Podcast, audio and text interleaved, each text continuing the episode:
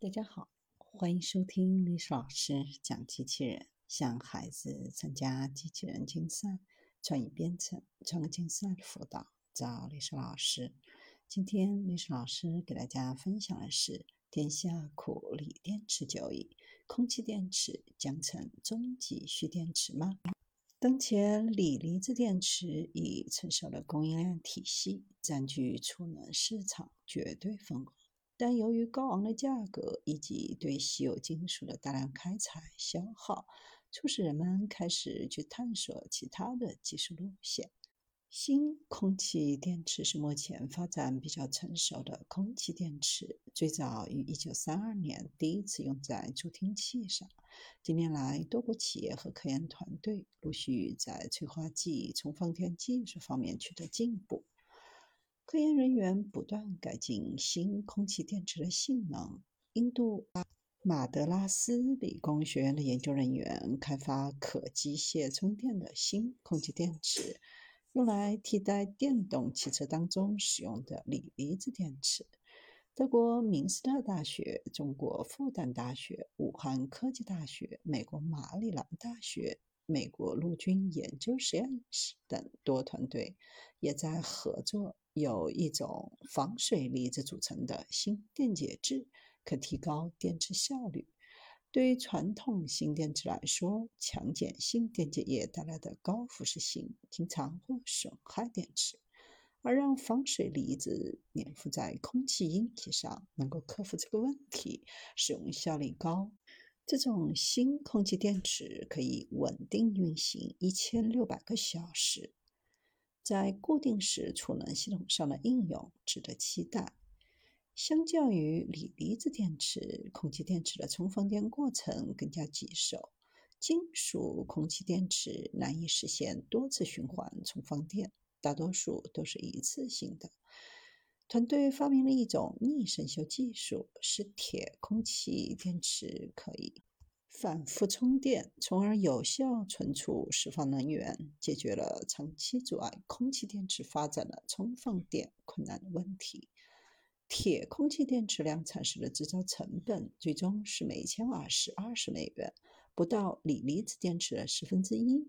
由于所用的电解质具有不燃性。电池的安全性更高。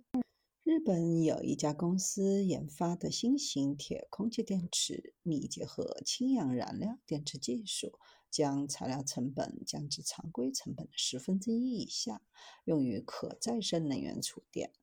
金属空气电池的能量密度尚不及锂离子电池，即每单位电池质量存储的能量较少。锂离子电池的能量密度可达每千克一百瓦时，而铁空气电池只有每千克四十瓦时。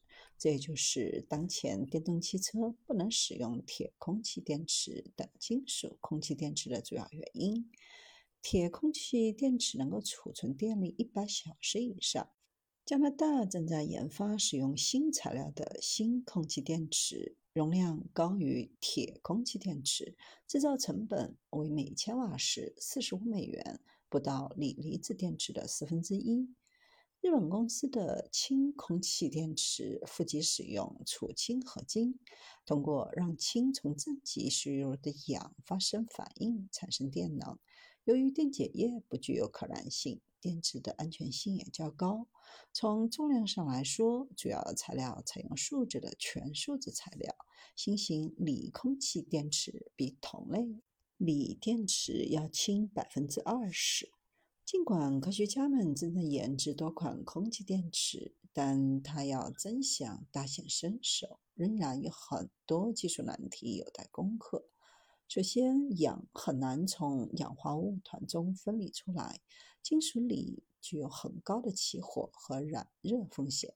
使用锂的空气电池在使用过程当中，负极会变形，容易引起短路。韩国为了减少电池中氧气通过区域的老化，用有机材料代替陶瓷，由此充放电的次数从不到十次增加到了一百次。虽然仍然达不到锂离子电池的四千次充放电次数。但也算有不小的进步。此外，铁空气电池并不能完全代替锂电池，因为太重太大，不能够用在手机、电脑和新能源汽车上。美国的电池能源公司计划研制用铁和氧驱动的铁空气电池，用于储存使用可再生能源制造的电力。如果飞行汽车是电动的，不需要燃烧燃料。但依靠电池能不能飞行还是个问题。要想浮在空中，既要解决电池没电的困扰，又要把电池做得轻到极致。但从重量上来说，主要材料采用树脂的全树脂电池颇具前景。新型锂电池比同类锂电池要轻百分之二十，可能会面向无人潜水艇供货。在电池世界里，使用空气中氧的空气电池的出现，可以说类似于利用太阳光进行光合作用的微生物，给地球带来大量氧气。在氧的作用下，人类在十八世纪的工业革命之后，燃烧大量的煤炭、石油、天然气，创造了丰富的生活。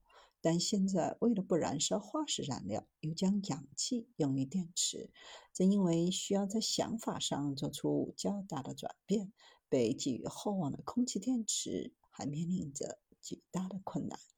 日本公司成功实现氢空气电池充放电，利用混合动力车等使用的镍氢电池结构。将使用镍的正极换为氧气，加入主要成分为镣的微粒子作为催化剂，增加所连接的电池数量。从理论上来讲，就会超过锂电池的容量。即使进行五百次充放电，性能下降率也不到百分之十。如果是用于储存可再生能源电力，预计可使用十年左右。由于电解液有机溶剂不具备可燃性。电池的安全系数较高，不过就目前而言，空气电池的商业化仍处于早期阶段，期待出现新的技术突破。